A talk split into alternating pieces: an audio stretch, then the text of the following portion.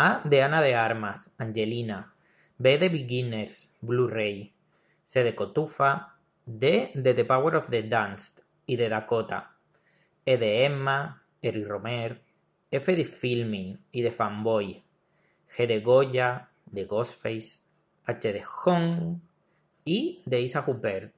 J de Jonas y de Julian. M de Moulin y de Mejor ser un cerdo que un fascista. N de Nicole, de Naomi, O de Bejachón y de Oscar. P de Pattinson, de Penélope y de Pedro. Q de ¿Quién engañó a Roger Rabbit? R de Regina George. S de Kristen Stewart. T de Cerón. U de Uma. V de Vértigo. W de Winslet y de Vice. X de calificada X, Y de Yorgos Lantimos y Z de Zendaya y de Cinéfago también. Hora de Cotufas llegó, coge ya tus cascos y vámonos con Jorge Blas y las tres invitadas, lo pasaremos guay hora de Cotufas. Hola, ¿qué tal? Bienvenidos un episodio más a Hora de Cotufas. Hoy vamos a hablar de pues de una empresa muy pequeñita, muy, muy indie que se llama Marvel. Y para ello, pues tengo el honor de contar con un experto en la materia. Wow. Thor. Bienvenido a Racotufa. El experto soy yo. Sí, eres tú. Ah, qué bien, qué bien, qué bien. Pues hola, hola a todos. Eh, sí, eres experto porque en realidad, o sea, yo es que en realidad creo que no conozco a nadie que, haya leído tantos cómics de Marvel como has leído tú, o cómics en general. Así que eso yo creo que ya te convierte en alguien eh, eh, que sabe de la materia, ¿no? Vale, vale. No, vale, sí. De hecho, a lo mejor me lo pongo en LinkedIn o algo entonces. Claro. es verdad que yo, yo tampoco, o sea, en persona tampoco conozco a nadie Típico que en Twitter sí, o en internet ves, pues digo, este tío ha leído más que yo, pues seguro. Eh, pero en persona no, así que vamos a decir que sí. Sí, sí, sí, sí, por eso estás aquí, si no, o sea, yo por el programa me busco otro. a, ver si, a ver si me vas a echar a mitad. No, vale, vale, sí, sí, sí, soy un experto, vengo aquí eh, a hablar desde la expertise.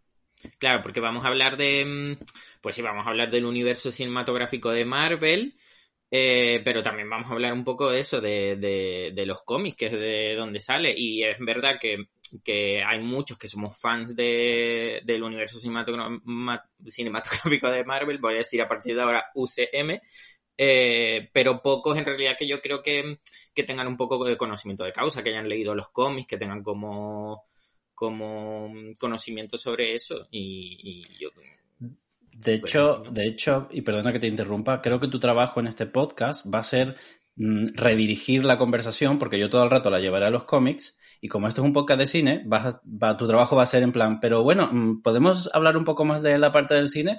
Te lo digo para que lo sepas. vale, vale, no pasa nada, yo, yo redirijo. Em, bueno, sí, sí, para eso vamos a empezar un poco, eh, pues em, hablando del origen de, de Marvel, de los cómics que seguramente tú lo sabrás mejor que yo, pero bueno, ya, ya que he hecho yo como una mini búsqueda en internet, voy a comentar las, tres notas que he cogido y, ya sí que pues si, si quieres me, añades algo, más. Em, pues Marvel Comics eh, fue fundada por Martin Goodman en 1939, eh, aunque nació con otro nombre, eh, Timely Comics, y ya mm, eh, adquirió el, nombre de Marvel en 1961. Eh, la primera publicación de Timely Comics se llamó Marvel Comics 1 eh, y estaba protagonizado por Antorcha Humana, The Angel, Namor de Submariner, que luego fue el primer mutante de Marvel, corrígeme si me equivoco, y Mask Raider. Eh, la primera edición eh, vendió 80.000 copias, lo que llevó a Goodman a sacar una segunda edición que vendió 800.000 copias. Eh, esto me imagino que este, este número no se puede ni, o sea, no se puede encontrar, pero ni siquiera está... Mm, porque claro, tú lees cómics de forma digital, ¿no? O sea, tienes como una cuenta de Marvel que, que te da acceso a cómics. Em, a ver, depende. a ver, yo como empecé hace muchos años, fue en papel. Eh, yendo todas las semanas. Bueno, de hecho empecé con un coleccionable de Forum de Spider-Man ah, cuando tenía 10, 11 años eh, y, em, todo fue en papel. Em, em, mi paso al digital fue un poco eh, en una mudanza que tuve que hacer, que me tuve que desprender de un montón de cómics porque no tenía sitio donde guardarlos, de lo cual me arrepiento muchísimo ahora, pero en el momento hice lo que tuve que hacer. y entonces ya ese sí fue un momento como de, y también un momento en el que empezó a haber pues típico que tienes un pequeño paro en el que empiezas a leer menos y a gastar menos dinero. Y entonces eso fue como, como un antes y un después y después volví un poco más a, eh, cuando volví, volví un poco más a, digital, ¿no? Y entonces está un poco la combinación entre usar Marvel Unlimited, que es eh, eso, una aplicación de Marvel en la que puedes leer cómics eh, por un dinero al mes. lo que pasa que no está al día al día, sino más o menos cuatro, no sé si entre cuatro o seis meses, lleva de atrasado con lo de la, con los cómics que van saliendo poco, o sea, en la actualidad. Y pues eh, mm, a la vez que eso, pues voy comprando cómics que me van interesando, ¿no? A lo mejor que no quiero esperar a, ese tiempo para, para verlos, pero, pero sí. Y esto, Marvel Unlimited es en inglés, ¿no? O sea, porque es una suscripción en inglés. Sí, y eso fue un poco parte también por la que me pasé al digital, si te soy sincero. Obviamente yo empecé a leer en, en, castellano eh, la versión traducida, pero una vez empiezas a leer, y esto eh, mm, sé, que has tenido ya eh, conversaciones tipo de versión original, doblaje, todo eso, parece una tontería, pero en el lenguaje escrito también se nota esa diferencia, ¿no? Y una vez empiezas a leer en versión original y ves como los toques o la manera de expresarse que el guionista realmente originalmente quería, ya te empieza a rechinar un poco la traducción. No por nada, o sea, porque yo tengo la suerte de entender inglés. Si no entiendes inglés, pues obviamente no.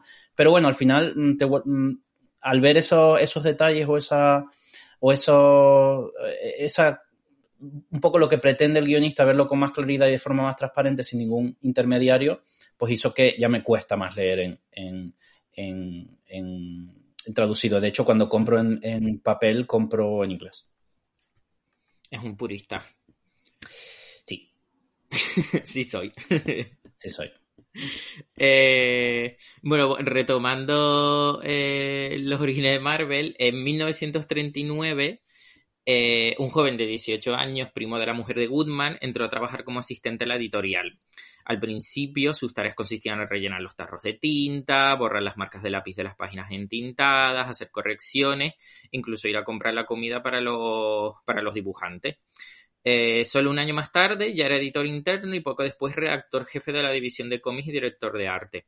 Eh, este señor se llamaba Stanley Martin Lieber, aunque siempre firmó sus obras como Stan Lee, que al final se ha convertido como en la figura de Marvel como más popular, ¿no? En el, en el creador más popular, porque de él también él, dio vida a algunos de los superhéroes más icónicos de Marvel, como Hulk, Spider-Man, Iron Man, los X-Men. Eh, y de hecho, la curiosidad es que Spider-Man primero fue rechazado por Goodman porque decía que al público no le gustaban las arañas y que ver a un tipo trepando por las paredes que iba a dar mucha grima. Y mira, al final, que se ha convertido en el superhéroe más popular. Que así dicho, pues puede ser, ¿no? Porque yo pienso en las arañas y tampoco me da mucho. Eh, ahí sí, sí, si me lo permite, sí me gustaría añadir un poco eh, a, Jack Kirby en esa ecuación, ¿no? Que es un poco el, el como no ha tenido tanta presencia y tan continuada en Marvel, es un poco lo olvidado, pero también es una de las personas que incluso hay muchos que para determinados momentos o historias o personajes le dan más autoría a Jack Kirby que a Stan Lee, eh, que es un poco el, dibujante y creador de, pues, de X-Men, Iron Man, Los Vengadores, Los Cuatro Fantásticos, un montón de personajes, quizás de algunos no, como Spider-Man o el Doctor de Extraño, que fueron creados junto a Steve Dicto, Stan Lee y Steve Dicto, pero, pero sí que tiene una influencia muy, muy grande. Y, te digo, de hecho hay mucha gente que dice, bueno, de hecho, te digo, esto sin saber, ¿no? Y sin quitar ningún tipo de mérito a Stan Lee, pero es verdad que Jack Kirby al final eh, aportó muchísimo y de hecho hay gente que le da como más importancia en la creación. Ten en cuenta que también, no sé si conoces el método Marvel, que es la manera en la que clásicamente se escriben cómics en Marvel. No, pero eh, cuéntanos, por favor. Te cuento, te cuento. Que es un poco que una colaboración más profunda en la que realmente el guionista, en primer lugar, da como una historia, pero un poco en general, no un guion tal cual con todas las, todos los diálogos y todas las acciones, sino una historia más general. El dibujante eh, hace el trabajo de pues romper eso en páginas y en viñetas y un poco pensar cómo va a ser el, la historia y después llega el guionista de nuevo y es el que añade los diálogos. Y eso fue mucho de lo que hizo Jack Kirby y Stan Lee. Entonces, claro, realmente la autoría del dibujante en esa época y con ese método es mucho muy importante, ¿no? Eh, en este caso, porque al final decide, pues, lo que tú estás viendo, ¿no? Y es una reinterpretación después del guionista el que añade los diálogos dependiendo de lo que haya dibujado el, dibujante. Esto es algo que no se hace mucho ya. Eh, actualmente el guionista sí que tiene mucho más control y mucho más eh, autoría en ese sentido, pero es un poco la manera en la que se trabajaba clásicamente en Marvel, ¿no? Por lo, por, lo tanto, creo que es digno mencionar a Jack Kirby en, este, en esto me parece interesante porque ahora que lo has comentado estaba pensando en, cómo trabajan las... Ahora yo ya redirigiendo al cine, cómo trabajan en el cine también, ¿no? En el UCM, de que, de que en realidad ya em, todas las películas están más o menos pensadas, mm, eh, creo yo, luego contratan a los directores eh, ellos como que también ponen un poco de su, de su impronta personal, pero al final yo creo que acaba también Marvel como controlando, ¿no? Es como un poco ese proceso como cíclico, así que bueno, que ya hablaremos más adelante, pero me parece curioso porque mm, parece como que este estilo de crear cómics se ha trasladado también a, a la forma en la que tienen de hacer sus películas y series ahora. Pues muy interesante, no, lo, no, no, no había pensado en esa comparación, pero tienes mucha razón. Eh, creo que hay como, hay mucho misticismo y a todos nos encantaría saber realmente cómo se toman las decisiones y cuánta libertad tienen realmente los directores, mm. porque a veces parece que tienen mucha, pero después, pues en algunos momentos creo que tienen menos. Y seguramente mi teoría, eh, después de haberte escuchado, que es un poco lo que tú dices, que a lo mejor eh, el Marvel está al principio y después vuelve al final, ¿no? Para decir, bueno, vamos ahora a realmente ver si esto cuadra con lo que tenemos pensado y con la propiedad intelectual, pero también lo que, con lo que tenemos pensado para el futuro. O sea que sí, creo que es una buena comparación. Sí, porque además como hacer, como todo tiene que estar dentro del mismo universo, al final, aunque yo sí que pienso que cada película luego o muchas de las películas tienen como la impronta de su director, al final siempre tienen que tener como un estilo como más unificado, ¿no? Para que todo cuadre y tal. Pero bueno, que es, parte de lo que ha hecho que Marvel sea tan exitoso, ¿no? Que se haya convertido en, esta, en este universo expandido. Pero mm. bueno, ahora mm, luego hablaremos un poco más de eso. Ya antes mencionaste un poco los, tus orígenes de comiquero. Pero entonces, ¿con, cuántos años empezaste a leer cómics? ¿Y fueron los de Marvel los que empezaste a leer o leías de otros? Sí, sí, y yo creo que tendría unos 11, 12 años. Eh, como bien sabes, Jorge, yo eh, nací en Cádiz eh, y me mudé a Tenerife a los 9 años por ahí.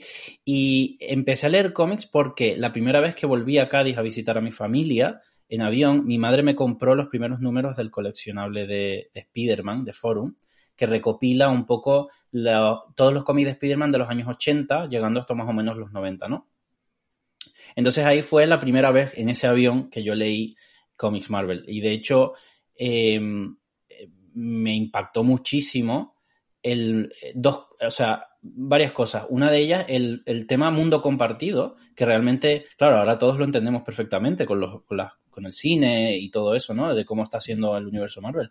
Pero en ese momento yo estaba leyendo y de repente, pues parecían los Vengadores por ahí, pero como una cosa como de, bueno, están ahí y hablan con él y un momento y es como, pero ¿y quién, quién es esta gente, no? ¿De dónde ha salido? ¿Y, por qué están pasando estas cosas? Y, además era un, eh, eh, creo que mm, balanceaba muy bien eh, para el público más o menos infantil, por decirlo de alguna manera, un poco más joven, pero también tenía temas como muy, muy más adultos, ¿no? Incluso temas de drogadicción, cosas así como muy...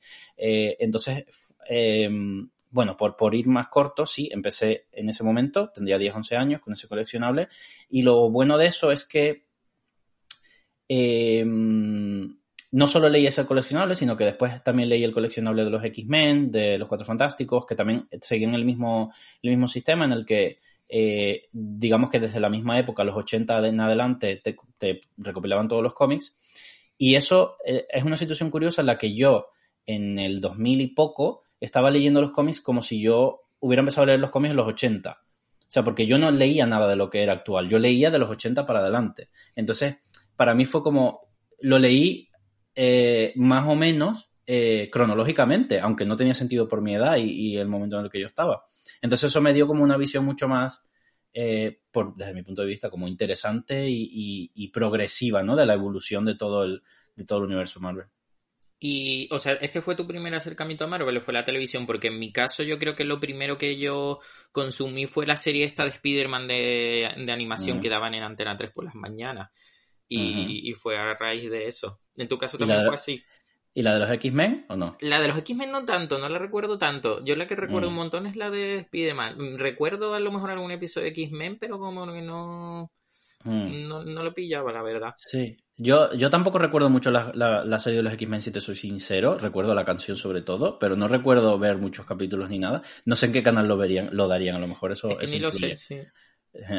Eh, sí había tenido, eh, obviamente, también había visto mucho la serie de, de Spider-Man, que una cosa que me gustaba mucho en ese tipo de dibujos animados era el tema, la, la mitología interna, ¿no? Toda esa historia de intricada y de para atrás y para adelante que hacía muy bien esa serie, pero la veía como otra cualquiera, como podía ver una serie de, yo qué sé, otra serie de dibujos, ¿no? No le daba la mayor importancia ni entendía el contexto, ¿no? En el que estaba. Entonces sí, conocía a los personajes, pero, pero no, pero no eh, tan a fondo de tal manera como empecé con los cómics. Mm. Sí, yo, yo en mi caso los cómics eh, creo que empecé, o sea, creo que los primeros cómics que leí de, Marvel fue de Daredevil.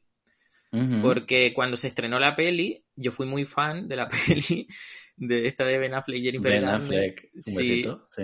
Y, y, salió, y yo también era muy aficionado a coleccionar cosas de estas que salían en los kioscos, ¿no? De colecciones. Yo coleccioné como eh, el tablero ajedrez de bola de dragón, unas figuritas que era para pintar, una colección de Wally. Y empezaron a salir cómics de Daredevil cuando salió la peli, porque esto lo hacían mucho también, porque también cuando salió, no sé, creo que fue Batman Begins, también salieron como los cómics de Batman y también los empecé a coleccionar pero como uno cuando es un joven, un niño, no tiene como una economía muy, muy consistente, o sea, eh, sí que llegué a coleccionar como bastantes números, que costaban además 3 euros o 5 euros o algo así, y luego lo dejé si no me equivoco, y, era también como una colección, un coleccionable de este de kiosco con recopilación de cómics, la primera aparición de Electra. Sí, sí, porque yo me acuerdo además de leer el. de que leí la, el cómic del asesinato de, de Electra. Spoiler. Sí.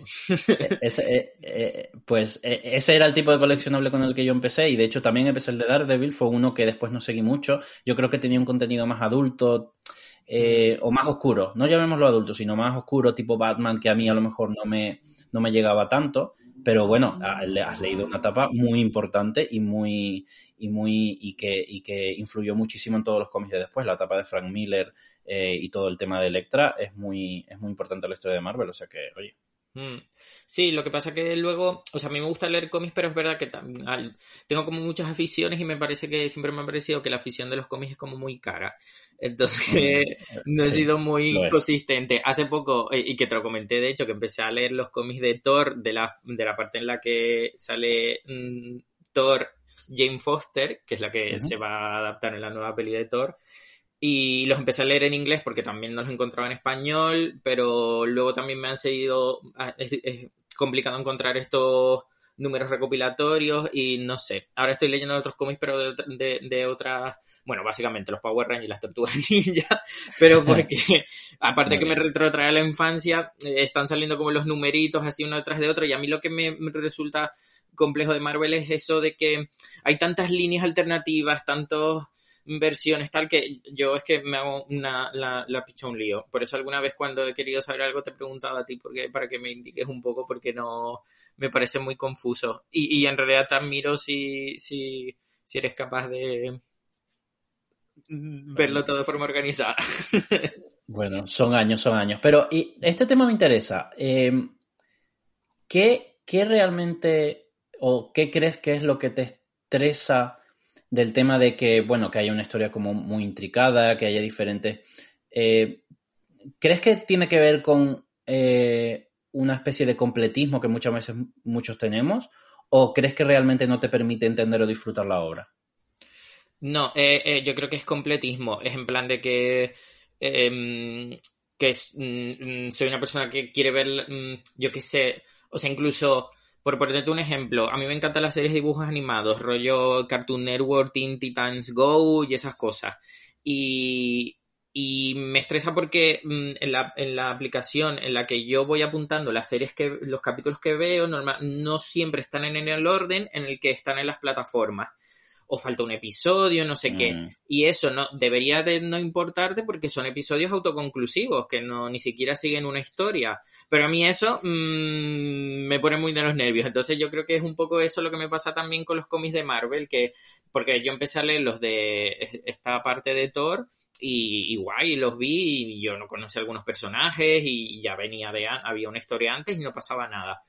Pero mm, no sé, es un poco también la sensación de pensar de, bueno, ahora mismo estoy leyendo esto que es una línea temporal y a lo mejor de repente en unos años va a salir eh, otra versión de Thor que no sé qué, que no sé, me, parece como todo tan mm, complejo, disperso y tal que, que me produce como esa especie de ansiedad, entre comillas, no ansiedad de mm. verdad.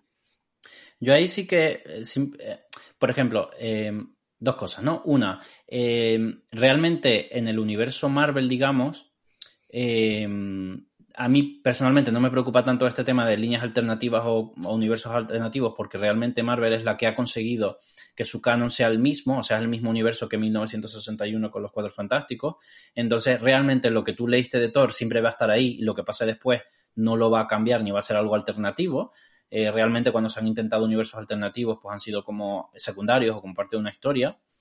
Pero simplemente quería reflexionar sobre eso porque cuando yo empecé a leer cómics, yo creo que una de las cosas que más me apasionaba y más me enganchaban era eso. Porque claro, pongámonos en situación, año 2000 y poco. No había, o sea, bueno, había internet, pero bueno, mm, si tú lo tenías, suerte, yo no. Eh, además, no había una distribución de, de, de cómics o una manera tan globalizada, ¿no? Entonces yo tenía que leer lo que me encontraba. O sea, yo cuando en los cómics de Spider-Man de repente aparecía Mónica Rambeau, la capitana Marvel, que, que, fue uno de los primeros personajes que conocí y después quiero hablar de ello, em, y veía a los Vengadores y decía, bueno, pero esta gente quién es? Y entonces de repente iba al rastro en Santa Cruz de Tenerife y me encontraba un tío que vendía cómics sueltos de los años 90 a los años 80 y yo leía lo que me encontraba. Claro, leía historias a mitad, leía personajes que no entendía, pero me apasionaba, porque es que de repente cuando hacían referencia decían, ah, claro, como cuando el doctor muerte hizo esto y lo otro. yo decía, pero, pero ¿quién es este? ¿Pero cómo? Eso... entonces yo me montaba la historia en la cabeza y decía, eso tiene que ser increíble, eso que pasó, me encantaría leerlo y no puedo. Entonces era como una manera de que era un puzzle en el que yo poco a poco iba poniendo las piezas y eso me apasionaba y de hecho no me causaba ningún problema eh, y esto yo personalmente, ¿no? Y de hecho he cambiado con los años, ¿no? Pero en ese momento no me ha causado ningún problema no saber lo que pasaba antes o lo que pasaba a los lados a lo que hacía referencia. Al revés, me yo decía, qué guay, pues quiero leerlo, ojalá lo encuentre, ojalá lo consiga. Y como no podía en el momento, pues era como ese juego, ¿no? Es verdad que ahora con los años sí que me he vuelto más completista y con esa capacidad que tiene uno de conseguir cualquier cómic de cualquier manera, Marvel Unlimited, o comprándolo, o por internet o lo que sea, como lo tienes a mano, ya yo por lo menos sí me veo más completista, ¿no? De decir, ah, pues quiero leer eso y al final es inabarcable, ¿no? Eh, y muchas veces pienso, yo personalmente que me, encantaría, que creo que todavía lo tengo, o sea, a mí no, me importa entrar en una historia a mitad o hablar de personajes que no conozco, es, labor del guionista presentármelo lo suficiente en ese cómic.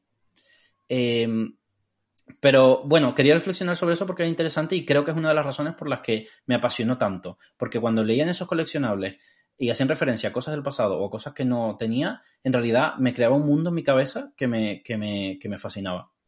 Hmm. Sí, sí, yo lo entiendo totalmente y, sí que lo sé por eso, porque cuando empecé a leer los de Thor, eh, la fase esta en la que Jane Foster se hace con el martillo, ya venía de antes y hacen referencia a otras cosas anteriores, aparecen personajes de Shield, pero bueno, yo más o menos sí que mantenía, o sea, mantenía la atención y demás. Lo que... Mm, me parece que como que dedicarte a Marvel por completo como que requiere como mucho esfuerzo, es mucho tal por eso, por todos los personajes que hay, por todas las líneas temporales, por todo este multiverso que han creado, que, que no le, eh, escuché el otro día en un podcast que en realidad el multiverso lo crearon porque mm, porque querían recuperar licencias antiguas, ¿no? En plan de que habían como personajes que hacía tiempo que no utilizaban o algo así y querían volverlos a utilizar y entonces por eso empezaron a crear el tema del multiverso para poder pues traerlos al presente, mezclarlos y todo eso. No sé si... Realmente no, no, sé dónde verías eso y no sé, no sé por dónde va, ¿no? Porque a lo mejor sí, sí, que, sí que es algo que no conozco, pero eh, eh, un, poco, eh, un poco por donde, por donde realmente el multiverso empezó, por lo menos el Marvel, no fue como tal, sino con una serie de cómics que puede que te suene el nombre, que se llama What If, ah, que ahora está adaptada como serie, que era una colección de cómics en la que en cada capítulo pues como, como, en, los, como, en, como la serie, en cada número eh, empezaba con eh, The Watcher, ¿no? Eh, diciendo, bueno, pues imagínate que si cuando Fénix de los X-Men se volvió Fénix Oscura, al final no muriera, sino que hubiera quedado viva. ¿Qué pasaría? Y es un cómic entero en el que el guionista se lo pasa pipa porque se inventa un poco cómo es, qué pasaría esa historia y además tenía mucha libertad porque como era una cosa alternativa se podía morir alguien, podía casarse alguien, podían pasar cosas muy, muy raras. Y realmente fue un poco ahí por donde empezó. Entonces, cada número era un universo alternativo, pero no, no, no, no se empezaba a hablar de un multiverso que interactuara, sino que simplemente era como, bueno, vamos a mirar aquí y aquí pasó esto, qué interesante, ¿no? Y esta es la Tierra 132 y esta es la Tierra 749. Y, y, y ahí un poco, pues, después más adelante se usó como con más, eh, con más eh, proactividad, ¿no? Pero realmente fue una cosa como muy de, bueno, mira, estamos haciendo estas historias y qué interesante, ¿no? Pero, pero no fue como ahora lo estamos viendo como, como en plan, venga, ahora es el multiverso y vamos a contar historias del multiverso. No, vamos a contar historias y el multiverso es un, lo que, la consecuencia, ¿no? Vale. Vale, sí. No, sí, es muy interesante. Bueno, antes de, mm, de empezar a hablar de películas, te quería preguntar, mm, ¿DC? ¿Les cómics de DC? ¿De la de los mmm, archienemigos de Marvel? de la distinguida competencia. Em, no mucho, no mucho. Lo he intentado. Em, y también es que entra dentro de esto, ¿no? Tú mismo lo has dicho. O sea, es un universo tan. O sea, para mí es, estoy tan implicado, aunque suene, aunque suene, no sé cómo suena, pero bueno, estoy tan implicado que, realmente, y realmente encuentro las historias que me interesan, o sea, que no... Y he leído cómics de DC, he leído Green Lantern sobre todo, de Geoff Jones, que me parece una serie muy buena, eh, pero realmente nunca me ha mostrado ese interés eh, como el que he tenido, ¿no? Eh, el approach a veces ha sido parecido, otras veces, otras veces ha sido diferente, pero no tanto, no tanto. Pero no por nada, no tengo ningún problema. Pero vamos, que sí que ya Marvel como que te ocupa ya como, como mucho tiempo. ¿Y prefieres leer en papel o en digital? pues esto eh, al principio, al principio era como para mí imposible no leer en papel, ¿no? Porque, mm. claro, es que la otra opción en ese momento era en el ordenador. Y es que leer en el ordenador a mí personalmente, pues no, pues me destrozo los ojos y no me. Lo que pasa es que, claro, con la llegada del iPad, todo cambió mucho, ¿no? Y fue un poco forzado, como te conté antes, ¿no? Fue un momento en el que dejé un poco el papel, dejé de comprar y de repente empecé a explorar esa parte. Eh, y el iPad lo facilita mucho. Entonces, realmente, eh, de hecho, a veces hago el esfuerzo de comprarme un cómic en papel, una recopilación, y a lo mejor no me la termino de leer y, la leo más en el iPad. Y se convierte en una cosa que tengo como, vale, en la estantería, pero, pero no es algo consciente, ¿eh? No. Bueno, es que tú sabes que yo soy pro pro materialismo. Muy bien, muy bien. Entonces me resulta siempre, no, y porque además em, tenemos como esta, esta imagen de, del, del friki, no te ofendas, porque a mí friki es, una es maravilloso, eh, eh, de que, de eso, de que es como muy coleccionista, de que compra cosas, figuritas, no sé qué, tal. Y bueno, es que estas conversaciones ya las hemos tenido, que, que siempre me ha llamado la atención de eso, de que, de que de que de eso, de que seas tan fan de Marvel y tal, y, pero que al final siempre hayas tirado por lo digital mm, a raíz de lo que has contado de la mudanza y tal, que yo te entiendo porque yo cuando he tenido que mudarme a un sitio, o sea, me quiero morir porque tengo que estar con películas, libros, Funko, revistas, no sé qué, y vamos, y no tengo ya para espacio. Pero, mm, pero ya, y, y mm, Nada, eso. No, no, no vamos a entrar más en el debate de. Ya, ya hice un episodio sobre, sobre mm, digital versus materialismo en la primera temporada de Memorabilia, si lo quieren escuchar. y, y listo, vamos a pasar. Vamos a pasar a otra cosa. ¿O quieres decir algo más así sobre cómics y tal que se te haya quedado en el tintero? Antes de hablar de eh, Ah, bueno, pues sí, antes de hablar de las películas. Eh, simplemente, bueno, eh, como tú dices, no vamos a entrar al tema material digital, pero sí me preocupa eh, en general en el, en el medio que ya no tengamos cosas, que ya no compremos, sino que nos suscribamos y ya no tenemos ni videojuegos, ni películas, ni, ni libros, ni... Vamos, porque si de repente Apple decide algo, yo me quedo sin ningún cómic. Pero bueno, eh, esa es mi, mi, única reflexión, aunque, aunque lo consumo y, me, y me es más fácil.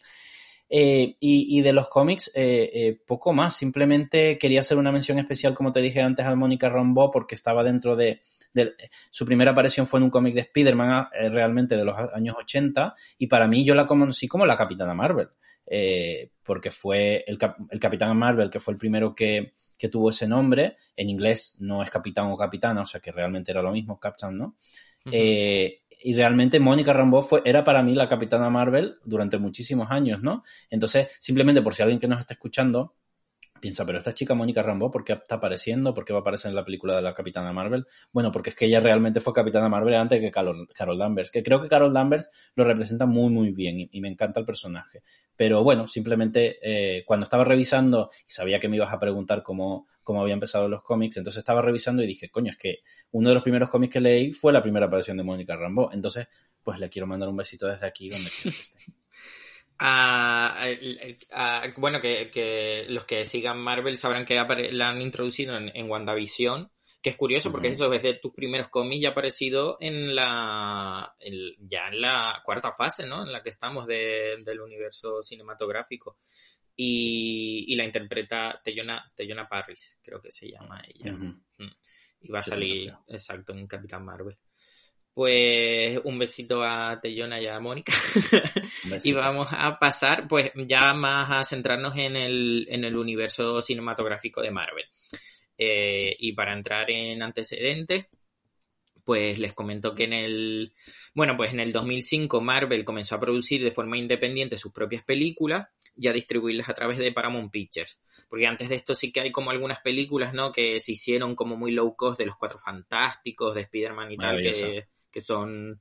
Sí, que de hecho siempre recuerdo que siempre dicen que una de las peores secuencias de la historia es los Cuatro Fantásticos porque se ve desde en primera persona a una chica siendo secuestrada y la chica ciega y lo estamos viendo todo desde el punto de vista de ella. ¿No? Eh, hay algo de eso.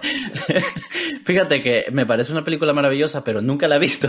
pero, ah, pero... No, ¿No, sabías eso?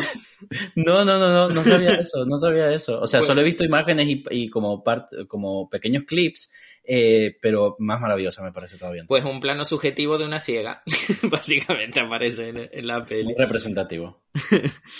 eh, entonces, claro, antes del, del 2005, y, o sea, entre, entre que Marvel empezó a, hacer sus propias películas, con, que empezó con Iron Man y estas pelis horribles, eh, había coproducido varias películas de superhéroes con Columbia Pictures, con New Line Cinema, eh, y luego también tenía un acuerdo con 20th Century Fox, que de ahí salieron las primeras películas que así que conocemos nosotros, que como Spider-Man, eh, X-Men, Blade y, y demás.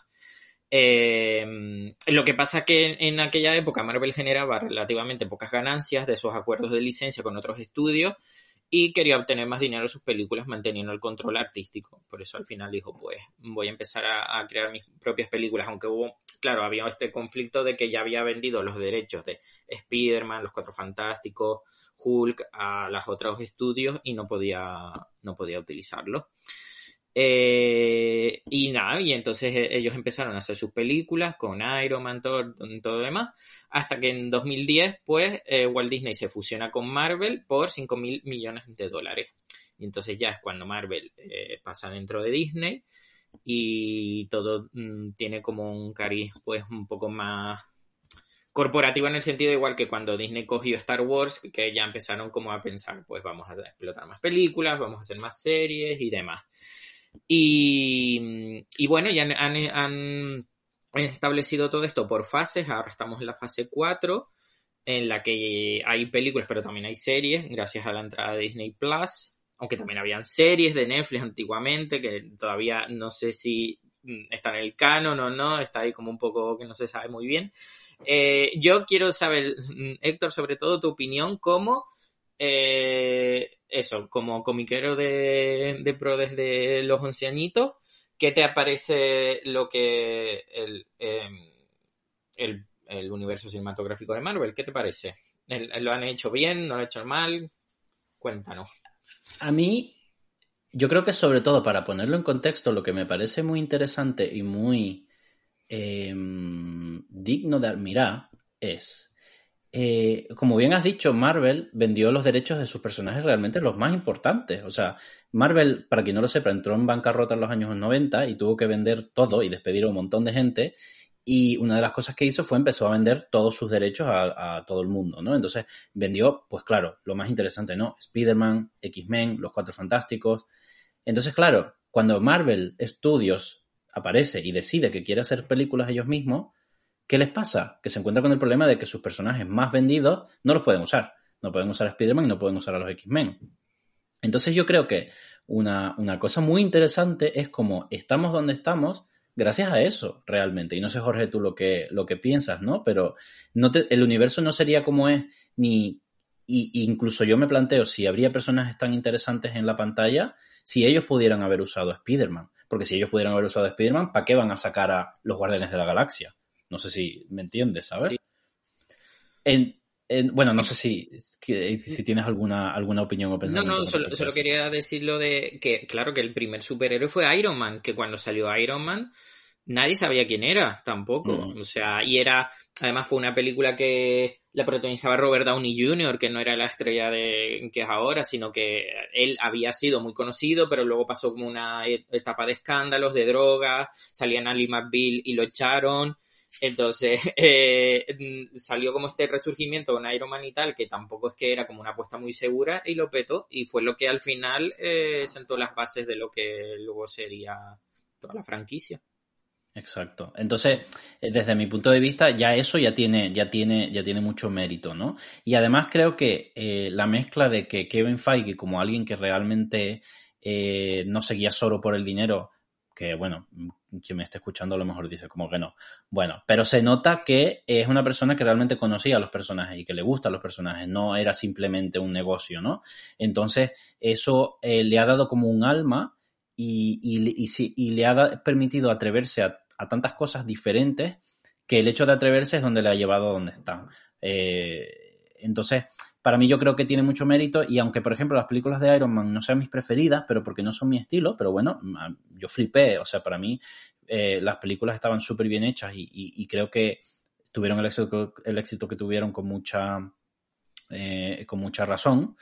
Eh, creo que tuvo un comienzo muy interesante y creo que, lo han hecho bien. O sea, quiero decir, creo que poca gente puede decir que, que no sobre todo también por la manera en la que lo han hecho de manera gradual, ¿no? Quiero decir, empezó de una manera como más pequeña y menos expansiva y probando cositas y ahora han terminado en el espacio y haciendo cosas como súper raras que no podían haber hecho desde el principio, pero creo que, tiene mucho, mucho mérito y que además las películas tienen como mucha alma, que eso es, no es tan fácil encontrarlo en películas de, efectos especiales, ¿no? Mm.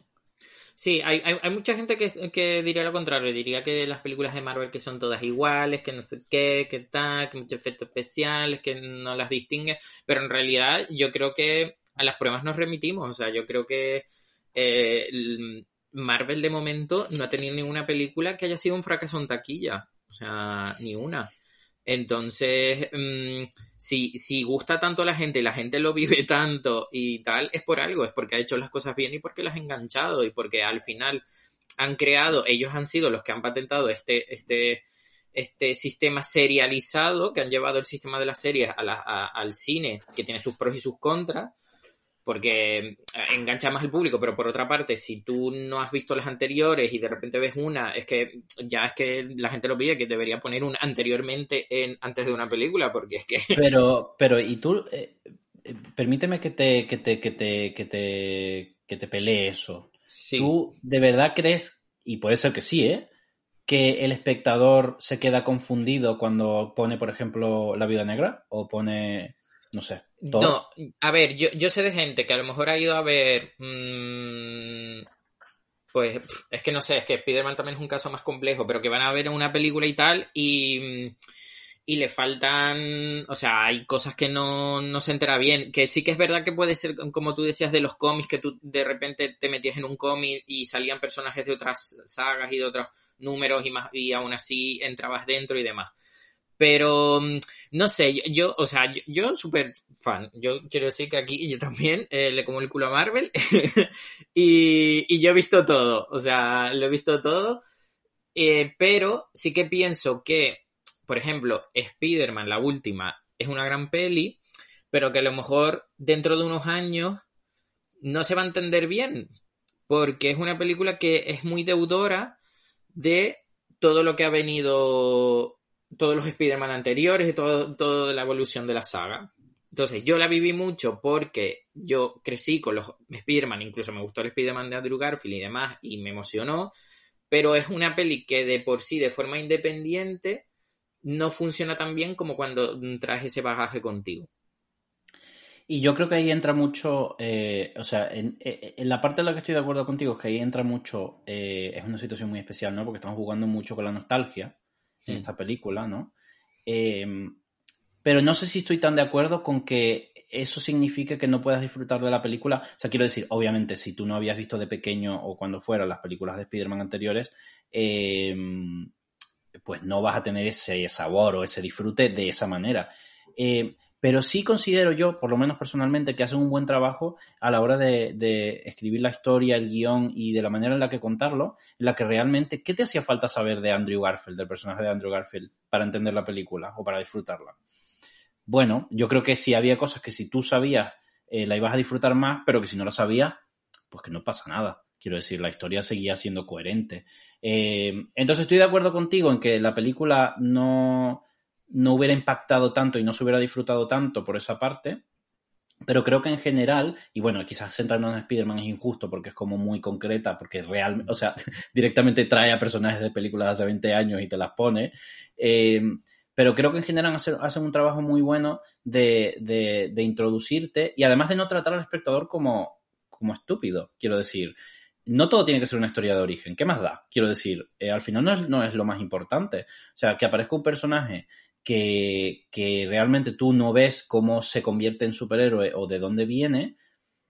Eh, de verdad eso te hace no y, no te, lo, digo lo digo pero no creo que esto fuera lo que tú estabas diciendo no pero yo reflexionando realmente te hace no entender o no disfrutar el hecho de no saber toda la trayectoria de ese personaje yo creo que no y yo creo que mm, te digo uno de los aciertos que creo que están teniendo es que si tú has visto lo anterior lo disfrutas un montón, pero si no lo has visto, creo que está hecho de una manera que tampoco pasa nada. O sea, de hecho, en todo caso sales y dices, ay, pues qué guay, ojalá verlas, las quiero ver. Y eso ya, obviamente, es un triunfo de, la productora porque hace que quieras ver sus películas, ¿no? Hmm. Habrá que ver que, por ejemplo, porque estaba pensando en, en uno de los próximos estrenos, el de Thor, Thor Love and Thunder, que es que en realidad esta película va a ser secuela de las pelis individuales de Thor, va a ser también un poco secuela de la última de Vengadores y también va a ser secuela de Guardianes de la Galaxia porque mm, van a confluir como elementos de todas esas películas como mínimo y, puede que haya incluso de más. Entonces, eso es lo que digo, que en realidad, que en realidad yo creo que mm, para ellos no les va mal porque ah, a la vista está que la gente todavía sigue enganchada y, y sigue viendo todo y sigue respondiendo súper bien pero, pero no, pero nada, porque es que en realidad, o sea, este sistema que ellos han montado mm, parece fácil, pero en realidad es súper complejo y hay gente que lo ha intentado imitar y no le ha salido tan bien. Porque, por ejemplo, DC lo ha intentado imitar, le ha salido rana y, ahora mismo lo que está haciendo es como, pues cogiendo un poquito de aquí, ahora me invento un Batman en un universo paralelo que no tiene nada que ver con este multiverso, ahora meteré Flash, pero que porque al final han visto que intentar seguir la fórmula de Marvel les ha salido mal, porque sobre todo han confiado en Sam Snyder para eso, y les ha salido rana también, es que ese señor, bueno, y, o incluso cuando intentaron, han intentado hacer como un universo expandido de monstruos de Universal, también les ha salido mal, o sea, en realidad todo el mundo ha querido tener su propio UCM, incluso ahora hay uno también de monstruos con Godzilla, King Kong y demás, y y en, y en realidad es que es muy complicado hacer lo que ha hecho Marvel. O sea, es súper complicado.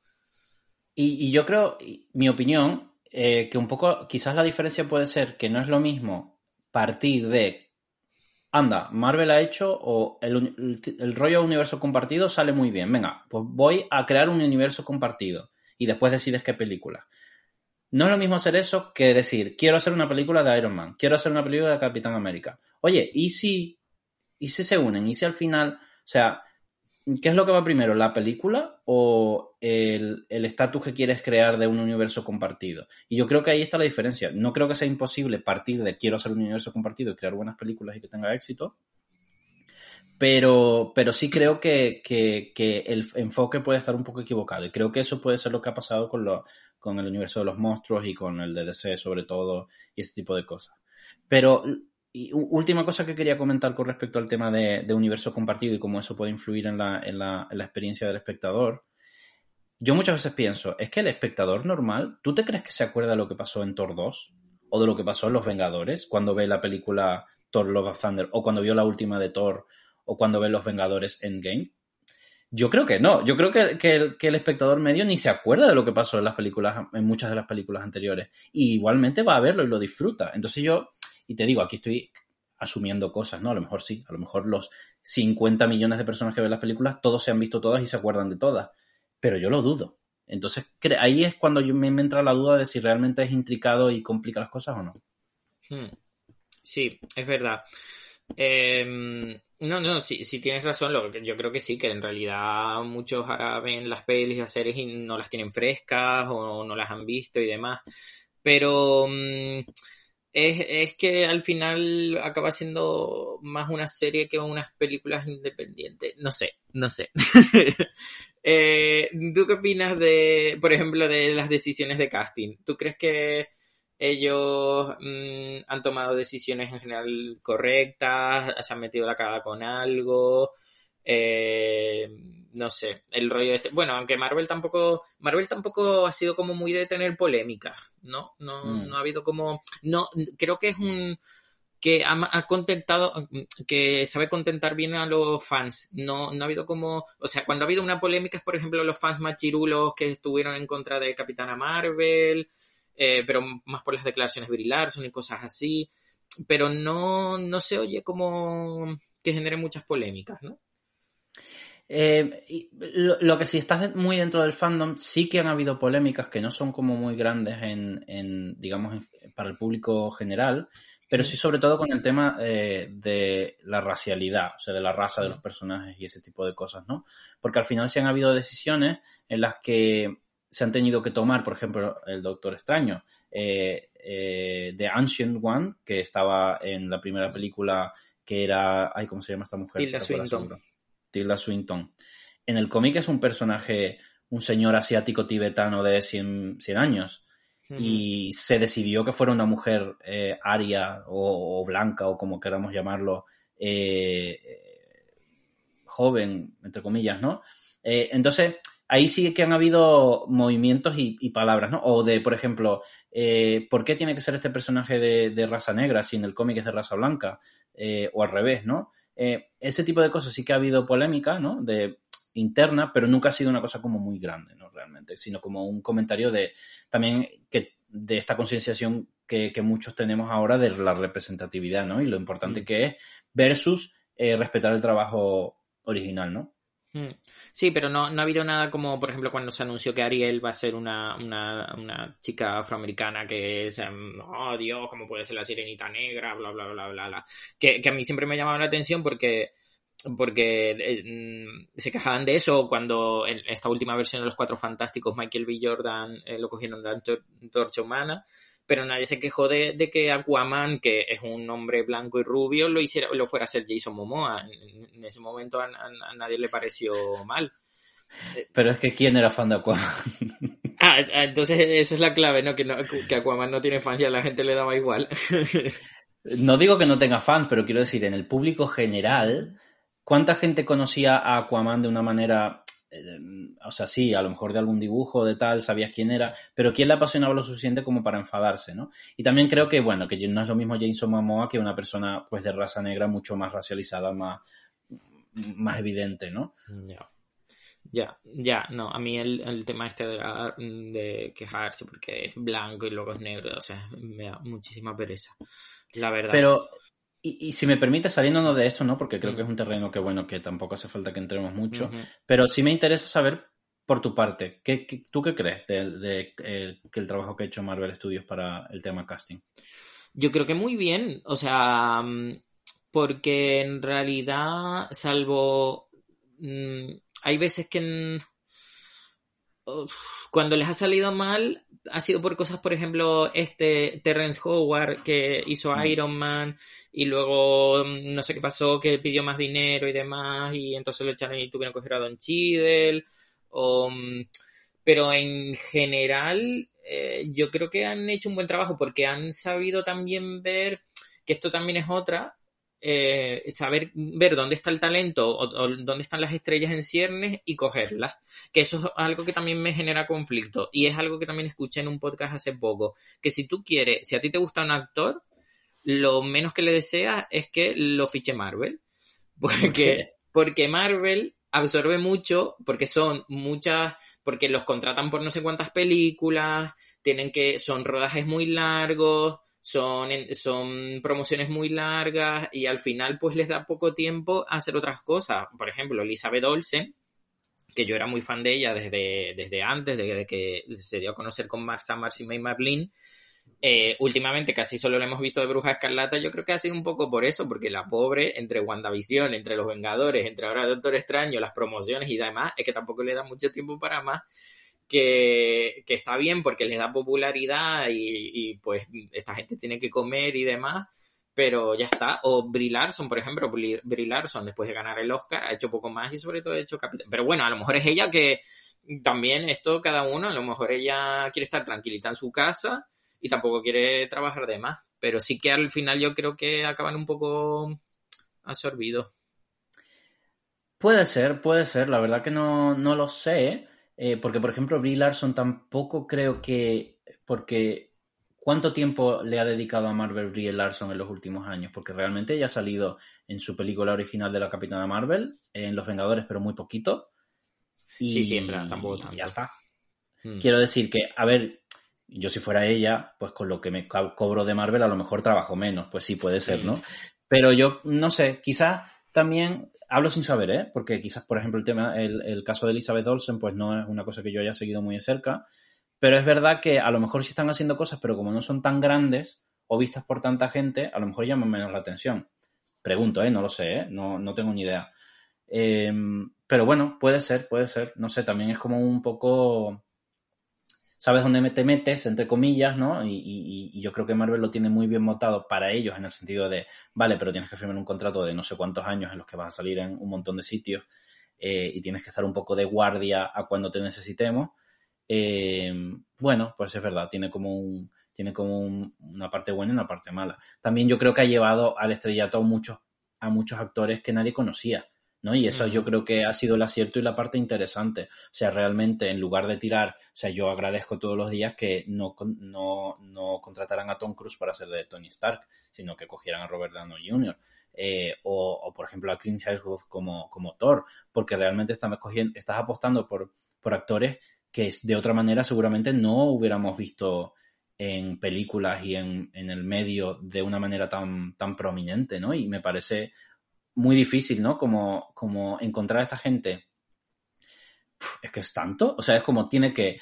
Em, eh, como representar un poco al personaje, aunque pueda uno irse un poco y no ser exactamente igual, pero tiene que representar al personaje, pero además, además tiene que ser una persona con más o menos una capacidad de actuación que te permita varios registros y estar durante mucho tiempo y que sepa soportar este, este, este ritmo, ¿no?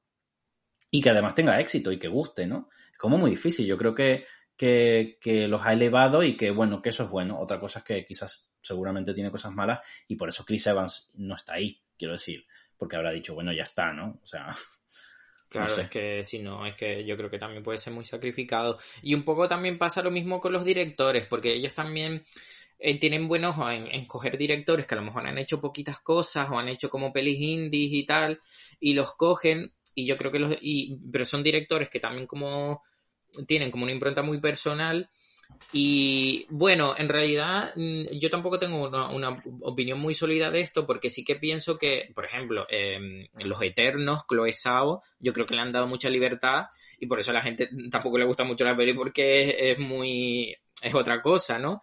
Pero también pasó esto con Edgar Wright y Ant-Man, que Edgar Wright se fue porque no le daban como mucha libertad. Entonces, no sé, yo, yo creo que sí que para los directores es una buena oportunidad hacer una película de Marvel porque les da como, le abre más las puertas a Hollywood, pueden hacer cosas más grandes y demás. Pero también me da, a veces me da pena porque, mm, por ejemplo, la, no me acuerdo ahora, la directora de Boogeyman ahora va a ser la segunda de Capitana Marvel y en realidad pues también apetece que, mm, que haga cosas suyas y no haga una película de Marvel que al final o sea, ahora me estoy enrollando, pero es que porque también pienso que a lo mejor hace al Capitana Marvel y eso le da oportunidades para luego volver a hacer cosas suyas y hacer cosas mejores. Entonces, es que tampoco quiero hacer un episodio en el que estemos aquí comiendo el culo Marvel todo el rato, joder. Pero... ¿Sabes lo que quiero decir? De todas formas, a ver, claro, y hay cosas, eh, si quieres intentamos ahora pensar en cosas que negativas, ¿no? Pero yo creo que como todo en la vida, pues tiene sus cosas buenas y sus cosas malas. O sea, yo mm. creo que a un director eh, de este tipo, ¿no? Como los ejemplos que has dado tú, le ofrecen hacer una película de Marvel y todos sospechamos que tienen más o menos, o sea, dentro de lo que ellos le dicen, mira, tiene que encajar en esto, pero aparte de eso, buscamos tu voz, ¿no? Que yo creo que eso es lo bueno y lo que ha, lo que ha dado éxito, ¿no? Que cuando viene un director, ves como su, su voz. Es verdad que todos es verdad que todas las películas de Marvel pues, pues, pueden tener como una estructura parecida o tienen que seguir como una, serie de cosas. Pues el, acto final tiene que haber una pelea súper grande y no sé qué, y eso es como, como mm, por cojones, ¿no? Pero eh, es que imagínate ser un, director de este tipo y que te lo ofrezcan. O sea, es que lo que tú dices, que a lo mejor después un montón de gente que no había escuchado de ti va a apostar por ti y te va a permitir hacer cosas que, que, no, que tú no hubieras podido hacer si no fuera por eso, ¿no? Entonces yo lo veo como una gran oportunidad, obviamente, eh, dentro de que te estás metiendo en una empresa capitalista eh, que tiene el control de todo, de un montón de cosas y de todo lo que tú hagas en ese sentido, y va a tener un montón de cosas malas, y por eso habrá, hay, hay directores como eh, el que iba a ser el director de Doctor Extraño 2 o el ejemplo que tú has puesto del hombre hormiga, que han dicho, mira, mm, no, me voy. Bueno, pues me parece bien, me parece una decisión eh, correcta y si es lo mejor para ti pues, y para, la, para las películas, pues hmm. adelante, ¿no? Sí, bueno, y justo iba a decir que creo que ahora como que mm, Marvel está como dándoles como más libertad porque ahora están en un punto en el que a lo mejor se pueden permitir experimentar más porque están viendo que, hmm. que en realidad están en una situación como muy sólida y, y, por eso se atreven a hacer cosas como Los Eternos, que es como más adulto y es otro rollo, o WandaVision, que es una serie que no se parece a nada de lo que había hecho Marvel hasta ahora. Pero sí que es verdad que, por ejemplo, Scott Derrickson, que era el director de Doctor Extraño, se fue de Doctor Extraño 2 por, también por diferencias creativas y demás, y entró Sam Raimi. No sé. Yo, sí, a ver, no, no creo que sean ni ni todo tan blanco ni tan negro, ni que, ni que sean ellos unos super controladores, no sé qué tal, ni que le den como toda la libertad del mundo al director, sino que habrá, tendrá que haber como un punto medio, un consenso ahí, pero vamos, que, que es verdad que es que hay gente que dice que para ellos todas las pelis de Marvel son en verdad, que sí que es verdad que tienes este estilo unitario, a lo mejor el humor, porque por ejemplo, mm. Los Eternos a mí me, me chocaba porque el humor era muy Marvel, pero no pegaba con, con, con la historia, que era como un poco más sobria, más dramática y demás. Entonces, sí que es verdad que hay como unas improntas así como muy de Marvel en las películas que a veces no pegan con lo que el director quiere hacer, pero sí que sí que distingo cuando la película la ha dirigido Taika Waititi a como a cuando la ha dirigido yo qué sé, los hermanos rusos, por ejemplo, ¿sabes? Que se notan las diferencias. Y yo creo que eso es lo guay porque Ahora, ahora a lo mejor no tanto porque es más complicado porque hay muchas más películas, pero yo hubo un momento que yo sí que veía que cada película tenía un estilo particular, porque El Soldado de Invierno era como un thriller de la Guerra Fría, mm. em, Thor era como un rollo esto de épico de dioses y demás, como un plan rollo tragedia griega y demás, em, Guardianes de la Galaxia era una space opera, cada una tenía también como un estilo, como estaba dentro como un género diferente, dentro de lo de lo plausible, ¿no? Pero sí que veía esas diferencias y eso es lo que me mola también. Y yo creo que esto pasa en, multitud de, industrias, ¿no? Porque yo eh, conozco muy poco, por ejemplo, la industria de la música, pero seguro que pasa lo mismo. Quiero decir, te coge una productora grande y tú tienes una visión, pero a lo mejor te dicen, sí, pero es que pega mejor que hagas esto, o que en la época en la que siempre tiene que haber un rapero en, las canciones, o no. Eh, quiero decir, al final, pues es como una rueda en la que tú entras, en la que mm, hay cosas buenas y cosas malas, ¿no? Y, y, y, un poco con lo... Y, perdona por volver a los cómics, pero pasa un poco lo mismo, ¿no? O sea, no es lo mismo trabajar en un cómic de Marvel o DC como dibujante o como guionista que trabajar en Image y hacer una cosa eh, creada por ti y, el, y, que es tuya, ¿no? En la que el control lo llevas tú, no lo lleva Marvel. Bueno, claro, cada cosa tiene su cosa buena. Tienes toda esa libertad, pero eh, en un cómic de Marvel tienes, te abre un montón de puertas y te empieza a conocer un montón de gente que no te conocía de otra manera, ¿no? Lo que pasa que tienen una serie de normas que tienen que seguir, que son, no, para mí yo no voy a decir si son buenas o son malas, habrá unas que sean peores que otras y bueno, pero bueno, creo que es un poco inevitable, ¿no? En todo este tipo de, bueno, a lo mejor es inevitable, ¿no? Pero bueno, por lo menos se ve en muchísimos de, de, industrias de diferente tipo, ¿no? Hmm. Pero bueno, es que, o sea, hay que reconocerle los hitos que ha conseguido, que hemos hablado de todo el, éxito taquilla que ha tenido de público y demás, pero es que también ha llegado a los Oscars, porque Black Panther estuvo nominada a Mejor Película. Que no sé, a mí eso me genera como un poco de conflicto, porque a mí Black Panther no me parece ni de lejos la, de las mejores películas de, de Marvel como para tener ese reconocimiento. No sé qué, qué, opina, qué opinas tú. Pues como persona, como persona no tan implicada en el cine como eres tú, a ver, tus oyentes me van a, odiar a lo mejor, ¿no? Pero es que a mí todo este tema de los Oscars no puedo evitar sentir un poco de elitismo y de, porque ¿quién elige esto, no? Entonces, yo le quito mucha importancia a ese tipo de cosas. O sea, ¿cuántas películas hay interesantes, buenas, que no tienen premios o que tienen otro tipo de premios? O sea, a mí el hecho de que el Black Panther tenga un Oscar no me causa, o sea, me alegro por ellos y eso es algo bueno, pero no me, no, ah, me da igual que te quiero que te diga. Es que me parece como, como, como que ese tipo de personas que votan ese tipo de película, pues hay una, una, un politiqueo o una especie de elitismo que deciden que algún tipo de películas no entran en ese cupo, pues muy bien, pues, pues yo qué sé, pues quédese usted ahí con su tal mientras Marvel gana dinero, que no es lo más importante, ¿no? Pero eh, es un reconocimiento que yo creo que el público ya le está dando. No hace falta que venga. Sí, eh, de eso, eso, eso mucha gente que dice que, porque hay mucha gente, por ejemplo, que decía que Spider-Man tenía que haber estado nominada al Oscar, por ejemplo, la última Spider-Man y demás, y otra gente decía eso, que, que en realidad el, ya el premio que, el premio que ya había ganado la película eran los millones de dólares que ha ganado en taquilla, en plan que, que vamos, no, no, necesita esa nominación, en realidad. Eh, claro, Black Panther yo creo que también se debió a que fue un fenómeno por todo lo que significó, ¿no? Para la comunidad afroamericana y demás. Eh, porque yo al menos sí que no pienso que sea como de las mejores pelis de Marvel, entonces sí que se la upó un poco por eso. Pero bueno, me, parece bien. a mí también. a, mí, a, mí, no me, a mí no me, a mí no me o sea, me acuerdo que en aquella en aquel año las 10 nominadas, las 9 nominadas no eran mis favoritas, pero no me parece que chirríe que una película de Marvel esté nominada al Oscar, de la misma manera que no siento que la última de Spider-Man mm, que hayan hecho un haya sido un escándalo que no esté nominada, ¿sabes? Que en realidad está bien que les den como algo de reconocimiento los premios de vez en cuando y demás, pero que tampoco, no sé, a mí personalmente, mi opinión es muy sincera, es que me da igual. Es que me da igual. Es que yo qué sé, ¿sabes? Ya.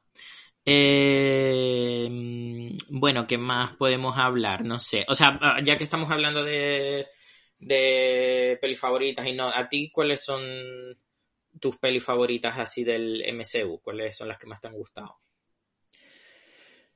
Pues eso es muy difícil para mí. Eh, Em, quizás eh, a la hora de pensar películas favoritas, porque mi película favorita por es que me gustan muchas, ¿no? Eh, quizás una que significó mucho fue la primera de los Vengadores por todo lo que implicaba. Eh, fue la primera vez que ese concepto se creaba y, o sea, o sea, es que ahora estamos muy acostumbrados, pero que desde ese momento, o sea, no solo el que lo siguiera en el cine, supongo que fliparía muchísimo, porque es la, la primera vez que ocurre algo así, pero es que el que, el que llevará años siguiendo los cómics como yo es que es como nunca te hubieras imaginado que una película con estos personajes vestidos de esa manera, o sea, de colores, no como los X-Men de Brian Singer, sino con sus colores y sus trajes, eh, dirigida por Josh Whedon. Eh, es que, eh, de hecho, entré, en un entré en un concurso en Facebook y me tocó ir al, al preestreno en Madrid. De hecho, yo viajé a Madrid en ese momento en el que yo no tenía dinero ni había viajado, creo que a Madrid nunca. Eh, a ver el preestreno. Entonces la recuerdo como con mucho, con mucho cariño y además creo que hicieron un trabajo muy bueno en el marketing porque tú veías los trailers y no tenías ni idea de qué iba la película. O sea, yo decía, pero el malo de la película, ¿quién es? Es que no lo sé. Eh, y eso yo creo que ha jugado muy bien a su favor y que lo han seguido haciendo porque vas a la película sin saber lo que te vas a encontrar, aunque te la hayan vendido. Entonces, quizás por decir una diría esa. También otra que, que, me, que, me, que me tocó mucho fue Endgame, obviamente, ¿no? Eh, pero claro, pero es una película que no he podido ver más. Porque es que lloré tanto que es que no la puedo ver otra vez porque me, me, me, da algo, ¿no? Por, por, salud mental. Pero sí que tengo un recuerdo muy, muy cariñoso de ella. Mm. ¿La, tuya cuál es? A ver, yo eh, las de Vengadores me gustan mucho. O sea, la primera de Vengadores, por, por, todo lo que dice, todo lo que significó, y porque creo que funciona súper bien como presentación de personajes, juntándolos y demás, está muy bien.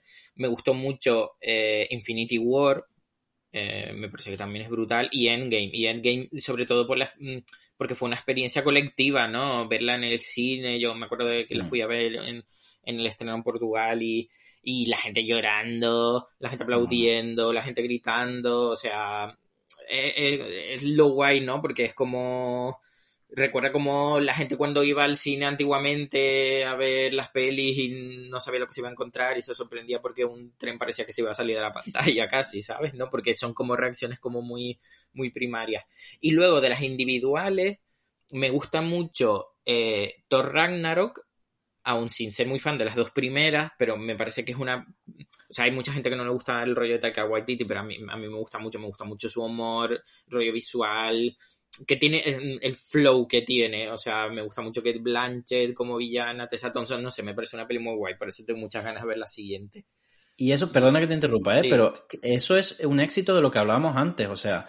Si de verdad los directores no tuvieran esa capacidad de. Porque es la tercera película de Thor y era tan diferente y tan divertida y fue por unos derroteros tan raros que, que, es todo un éxito, o sea, que, pueda, que eso pueda pasar. Sí, es que, le es que Thor hasta entonces no tenía personalidad, o esa es lo, que pienso yo, no tenía una personalidad interesante. Y hay mucha gente, yo me acuerdo de, verla con amigos que se quejaron, dice, es que no es Thor, es que es un tío tonto, es que ahora lo han hecho tonto, no sé qué. Yo, bueno, pues yo prefiero un, ton que sea, un Thor que sea un poco tonto al Thor que era antes, que era como un Ken, que no tenía mucha personalidad, rubio con el pelo largo y, y no sabías más que hablar de él y al menos a partir de esa película le dieron una personalidad como muy atractiva. Muchos, muchos libros no le vi yo leer en la primera y la segunda de Thor. No me parecía tampoco lumbreras, pero. Ya, pues ya está. y sí, sí, yo creo que, que, Y ya luego eso lo aprovecharon para las pelis de Vengadores y demás, esa personalidad de Thor, y eso se le debe, yo creo que a Taika Waititi, que le dio una personalidad que no tenían las dos anteriores. Y, también me gusta mucho Capitán América, El Soldado de Invierno. Me parece que mm. también es una peli muy guay. Y sobre todo cómo trata la figura del Capitán América, de cómo al final acaba como desencantándose, ¿no? Con, de Estados Unidos, de ser la figura como patriótica por el excelencia y, en esta trama de, de Guerra Fría me parece que está muy guay. Y que también fue la primera película en la que le, le empecé a dar una, personalidad guay a la viuda negra también. Bueno, en Los Vengadores mm. también estaba guay. Y Guardianes de la Galaxia, volumen 1 también, me gustó mucho. Esa también fue como una sorpresa, ¿no? Porque no, conocíamos a estos personajes, la mayoría. Eh, de hecho, me acuerdo que muchos decían que seguramente iba a ser el primer fracaso de Marvel y tal, y al final fue un súper éxito maravilloso. Es que cada cosa que nombras me sale decir, es que eso fue un antes y un después, y es que eso fue un antes y un después. Y es que muchas de ellas, ¿no? Porque lo de, por ejemplo, lo que, lo que comentas del Capitán América eh, Civil, eh, Winter Soldier, perdón, es que es muy, o sea, que se atrevieran a ir por esos derroteros me parece súper, súper interesante y súper guay. Y, y, es que el Capitán América cuando funciona, y eso ya también desde el punto de vista de los cómics, es, es cuando es eso, ¿no? Es cuando tú ves a una figura que puede ser súper ridícula, en plan, no ridícula, sino simple, en plan patriotismo, bandera, tal, y, ves lo que hay detrás, ¿no? Que son como una moral y un, y un decir, bueno, pero es que eh, ¿sabes? Es que las cosas no son de color de rosa, ¿no? Y el país o, la, o el establishment puede tener problemas también, ¿no? Entonces puede ser, me pareció súper, súper interesante y lo de las Guardianes de la, Galaxia, nadie se lo esperaba y fue, eso sí fue un antes y un después de decir, mira, Marvel puede hacer lo que quiera. O sea, quiero decir, puede sacar a, a cualquier personaje que es capaz, que no tiene por qué ocurrir, ¿no? Pero es capaz de, de convertirlo en un éxito así si hace las cosas bien, ¿no? Mm. Sí, y Soldado de Invierno además, que es que para que vean que es prueba del buen ojo que tienen, que contrataron a los hermanos rusos que lo único que habían hecho era una película se llama Tú, Yo y ahora Dupri, que es una comedia de Owen Wilson, y eran productores o creadores de Community, Community que es una serie maravillosa, pero que tampoco te da como tú dices, uy, esta, esta persona puede hacer una gran superproducción de Marvel. Y lo hicieron también que al final acabaron tomando las riendas de, de las películas más importantes que eran las de los Vengadores, ¿no? Entonces, joder, es que eso tiene un mérito tremendo hacer estos descubrimientos. ¿Y, tienes alguna que no te guste o que sea la peor para ti, la que tú digas, aquí metieron la gamba o la que menos te, te interese? Que realmente, eh, y mira que lo pensé, eh, lo estaba pensando, pero em, no hay ninguna que yo saliera y diciendo, bueno, esto ha sido un desastre o me ha aburrido. Mm, es que no, es que no hay ninguna. Podría haberla habido, pero no. Sí hay algunas a lo mejor que me han apasionado menos, ¿no? Que he salido y he dicho, bueno, pues ok, ¿no? Alguna de Iron Man, Iron Man 3, por ejemplo, que a la gente le gusta mucho, a mí no me, no me dice mucho, no me aporta demasiado, eh, aunque pasen cosas interesantes, pero bueno, la vi una vez y fue como, vale, pues ok.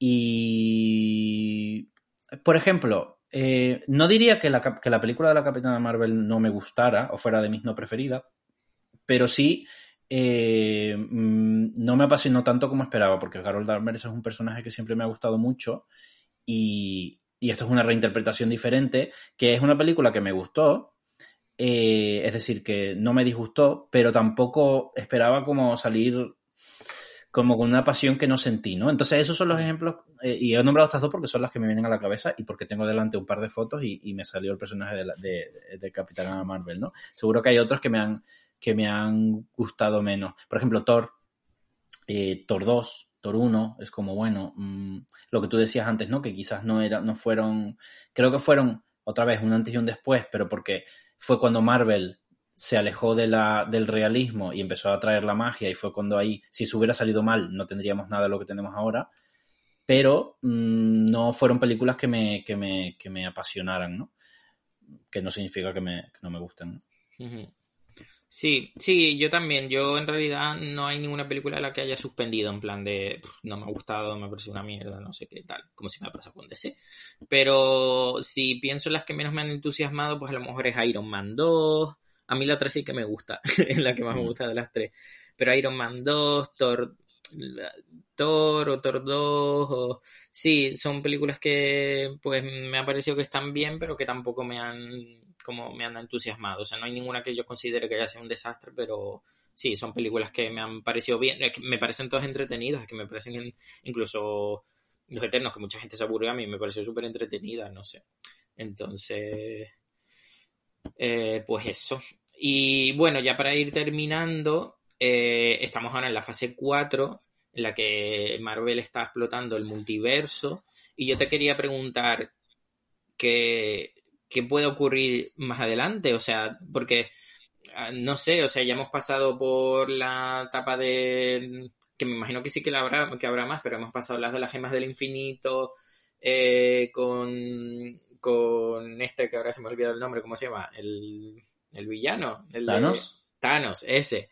Hemos pasado de Thanos, ahora estamos con esto del multiverso. Y yo tengo un poco de, de miedo algo así que se convierta en un Dragon Ball en el sentido de que eh, aparece un villano que parece ser que es el mayor mm, villano, el más poderoso de la galaxia, pero luego en la siguiente temporada, temporada te aparece otro que no, que ya es súper poderoso y ya no puedes ver la escala. Entonces tú que tienes como más conocimiento, ¿hay, hay todavía material para una fase 5, una fase 6, una fase 7? Hombre, piensa que eh, Marvel Comics, el primer cómic del universo Marvel es de 1961 y el primer cómic eh, así con personajes de Marvel pero no en el universo es 1939. Quiero decir, historias hay ¿no? que contar, son muchos años. Pero em, es verdad que están en un momento muy interesante, que yo creo que es como...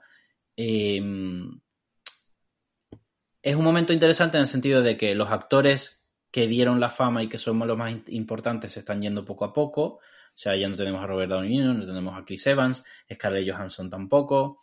Eh, entonces es un momento de, bueno, ¿y ahora qué? ¿No? De muchas. Que, puede salir muy bien o puede salir muy mal, porque tienen que ir por otro lado, ¿no? Entonces me parece un momento muy interesante.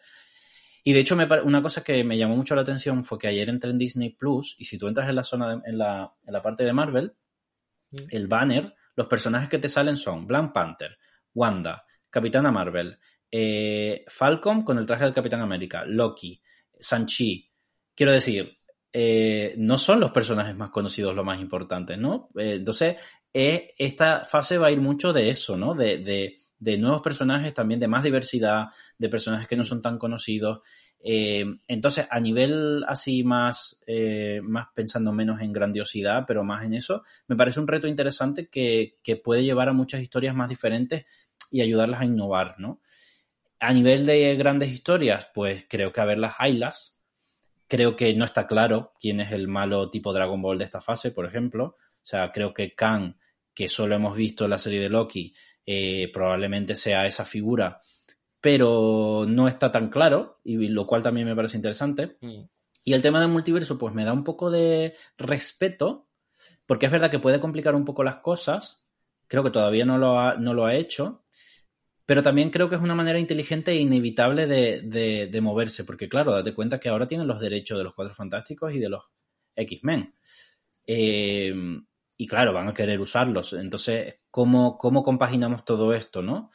Eh, y también cómo hacemos algo más grande que lo que hicimos anterior porque era muy grande. Entonces, pues después de destruir a medio universo, pues nos vamos al multiverso. Pues vale, tiene sentido, ¿no? Entonces, entiendo lo que dices, pero creo que todavía hay mucho, mucha, mucho, mucha posibilidad de, sorprendernos y de ir por sitios donde no nos esperábamos, que creo que han hecho muy bien. No sé si te he respondido, me he enrollado un montón. Sí, no, no, sé qué he dicho. Me quedo más tranquilo. Eh, bueno, te quería preguntar también, eh, así para también ir acabando. Mm, el Marvel verso, ¿vas a ver Morbius? ¿O ya viste Morbius? Em, ¿Por qué lo has llamado Marvel verso? Es que lo llaman, no, Marvel verso no, perdón, Soniverso. O sea, hay ah, gente que... lo llama el, perdón, perdón, el Soniverso. Me sentí un poco ofendido. No, no, no. Claro, para, para situar eh, eh, eh, a la gente que a lo mejor no sabe, Sony que comparte los derechos casi como de Spider-Man con Marvel o le cede los derechos, ellos también están haciendo como sus películas sacadas de personajes de, de Spider-Man, sobre todo de villanos. Hicieron Venom, hicieron Venom 2 y habrán sacado Morbius y van a hacer Spider-Web, no, Madame Web con Dakota Johnson y Kraven el Cazador con Aaron Taylor Johnson. Y este fin de semana se ha estrenado Morbius, que parece ser que es un mojón, eh, porque todavía no he visto a nadie que le haya gustado. Entonces, mm, ¿qué opinas tú de esto? No la he visto, eh, de hecho tengo un grupo de amigos que van a ir a verla esta semana y yo no voy a ir, pero no por nada. Eh, tampoco he visto Venom 2, Venom la vi hace poquito, pero no por nada, o sea, no es como que yo quiera hacer una declaración de principios, no voy a ver las películas de Sony, sino que es que no me, no me, no me, no me atraen, no, no soy su público objetivo.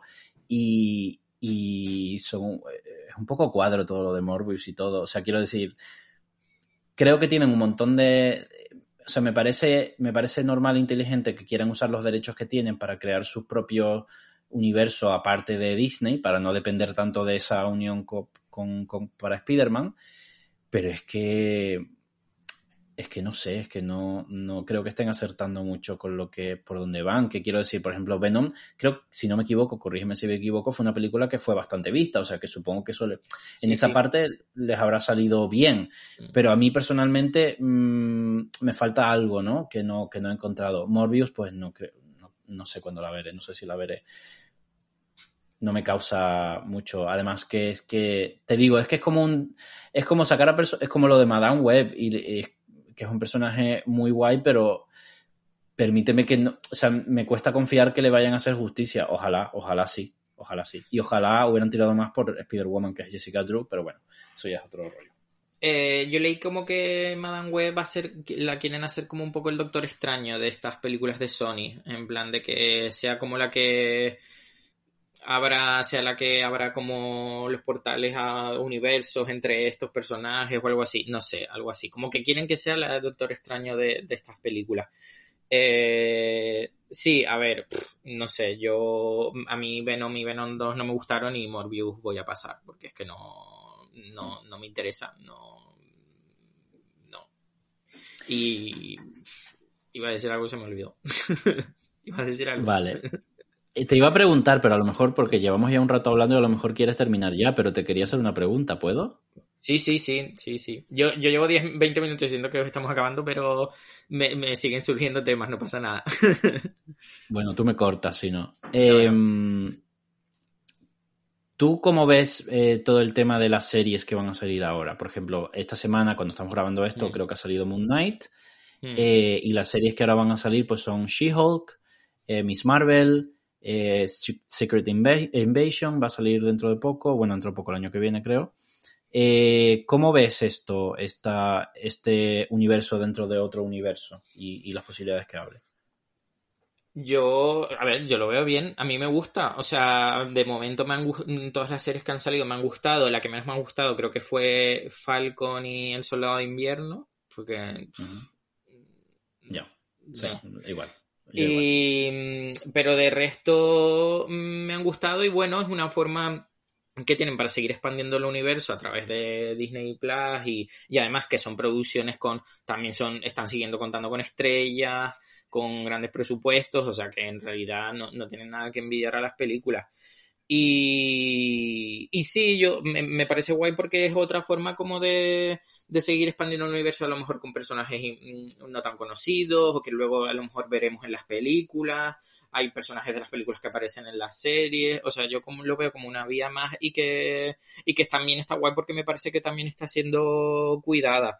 Eh, y sobre mm. todo que a mí WandaVision es que me pareció maravillosa y que ahora vayamos a tener un spin-off con el personaje de, de, de esta, de mm, Agatha. De Agatha me, parece, me parece maravilloso. Entonces, yo súper a tope. Y Moon Knight, ayer vi el primer episodio y me gustó. Me pareció un poco desconcertante. Y además me gusta porque mm, creo es un personaje muy poco conocido. Entonces, la mayoría yo creo que tampoco sabemos muy bien eh, que esperar. Y a mí por eso el primer episodio me pareció desconcertante porque no sabía lo que estaba pasando y está construido de una forma en la que estás tan perdido como el protagonista. Entonces está guay porque es eso, porque también mm, pues tengo ganas de a lo mejor de ver a los cuatro fantásticos, pero también me apetece ver personajes que no son tan conocidos y que abren otras historias que no son la típica historia del superhéroe que adquiere poderes, que no sé qué y demás. Entonces, y vamos, ni WandaVision es una maravilla, ya está. no sé qué opinas. Totalmente de acuerdo. Eh, a mí me parece que, que es lo que te comentaba antes, ¿no? O sea, estamos en un momento en el que están probando unas cosas nuevas y me parece muy interesante lo que has dicho de Moon Knight, ¿no? De decir, bueno, es un personaje que no es muy conocido, así que no sabemos qué esperar. Y yo creo que esa es una base muy bonita y muy interesante que tener ahora, ¿no? Porque eh, son personajes que incluso en los cómics no son tan primarios, no, no son tan importantes, eh, pero tienen un montón de historias, o sea, tienen muchísimas, o sea, años y años y años de historias, quiero decir, hay mucho que decir de ellos, ¿no? Eh, pero me parece guay que, primero, que pueden ir a, pueden ir a donde quieran, a nivel de, porque pueden hacer cosas muy diferentes al no tener al quizás no ser un Capitán América, que a lo mejor tienes que tener un poco más de cuidado, ¿no? Si no puedes ir, ir más. Y, también creo que es que ah, no sabéis lo que os espera. Es que quiero decir, eh, creo que va a ser súper divertido ver la serie de Miss Marvel. Creo que con la serie de She-Hulk con Tatiana Maslany, eso sí que no sabéis lo que. O sea, yo no sé por dónde van a ir, pero conociendo el personaje y conociendo a la actriz, eh, eso va a ser una delicia de serie. O sea, va a ser súper divertida y súper interesante y eh, que no, no me hace falta saber más. y creo que es, el momento es un momento y una vía muy interesante para, para diversificar muchísimo más el universo, ¿no?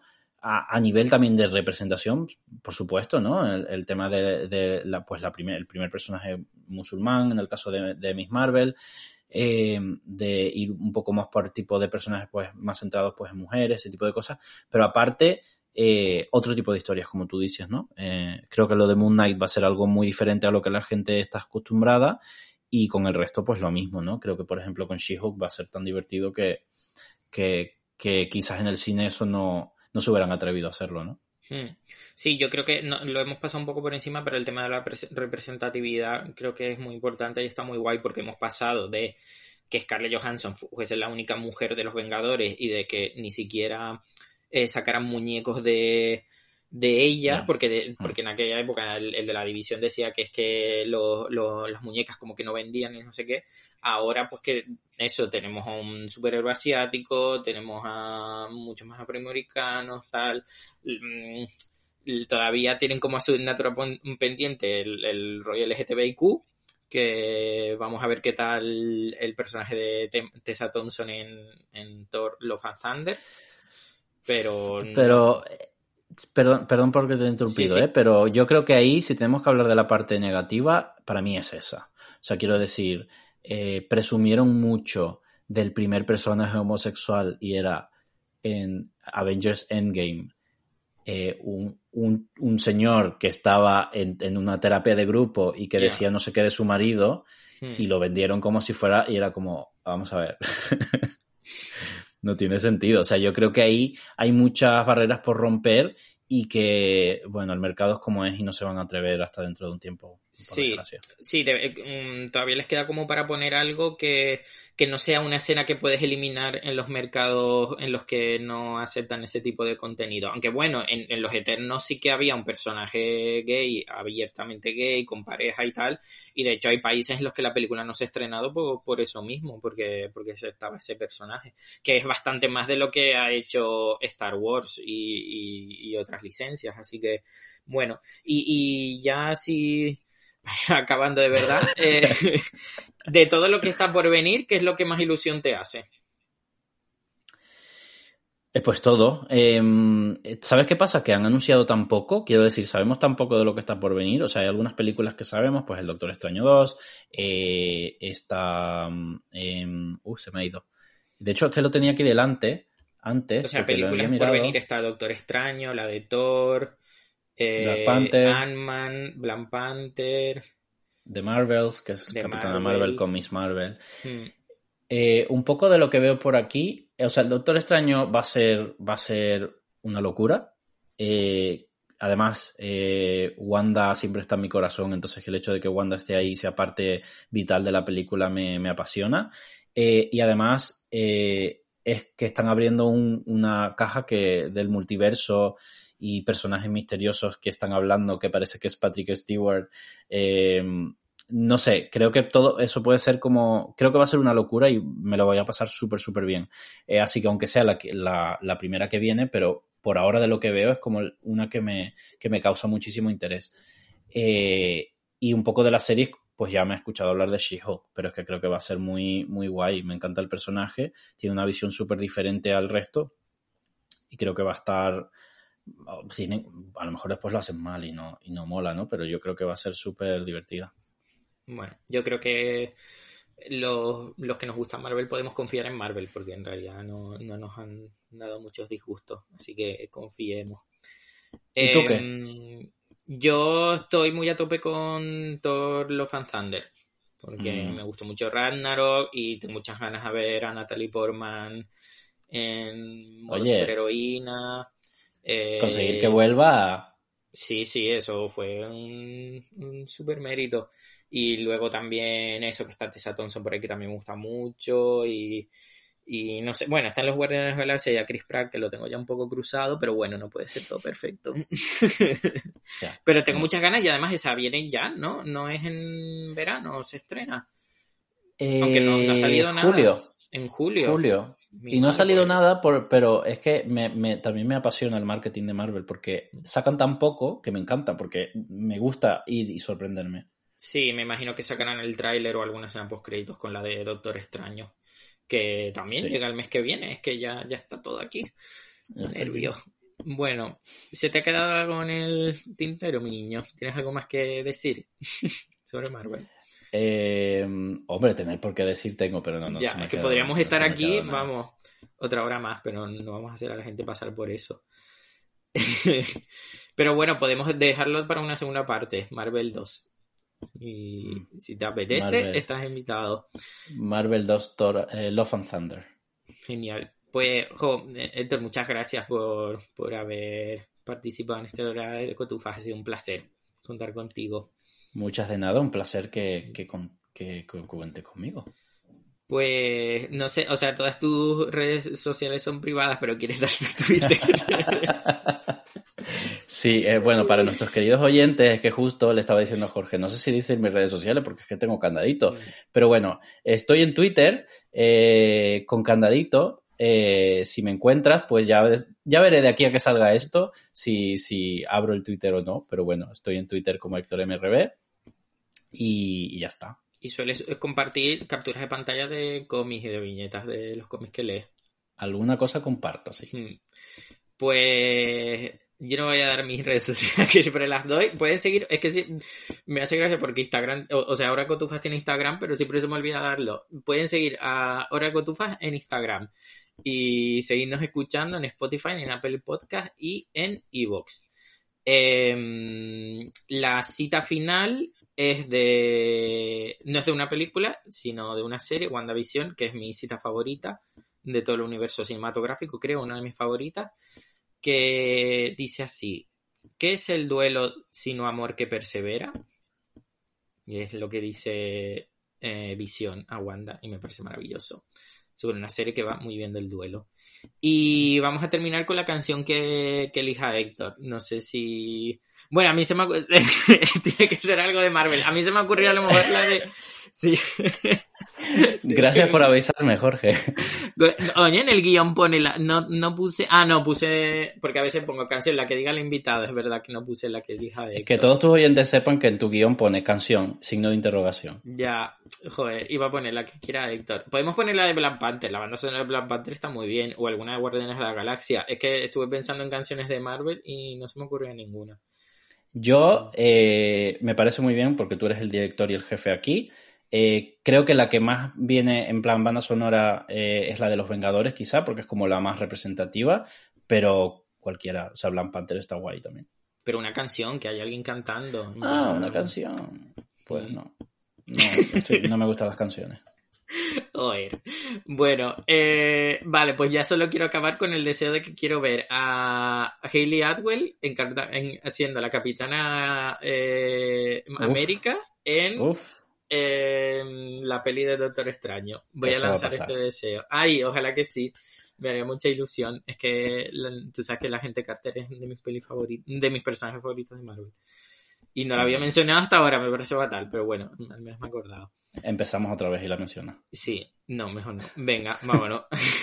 Venga, adiós, gracias, hasta la próxima. Gracias por todo. Chao. ¿Y esto cuándo lo ponen?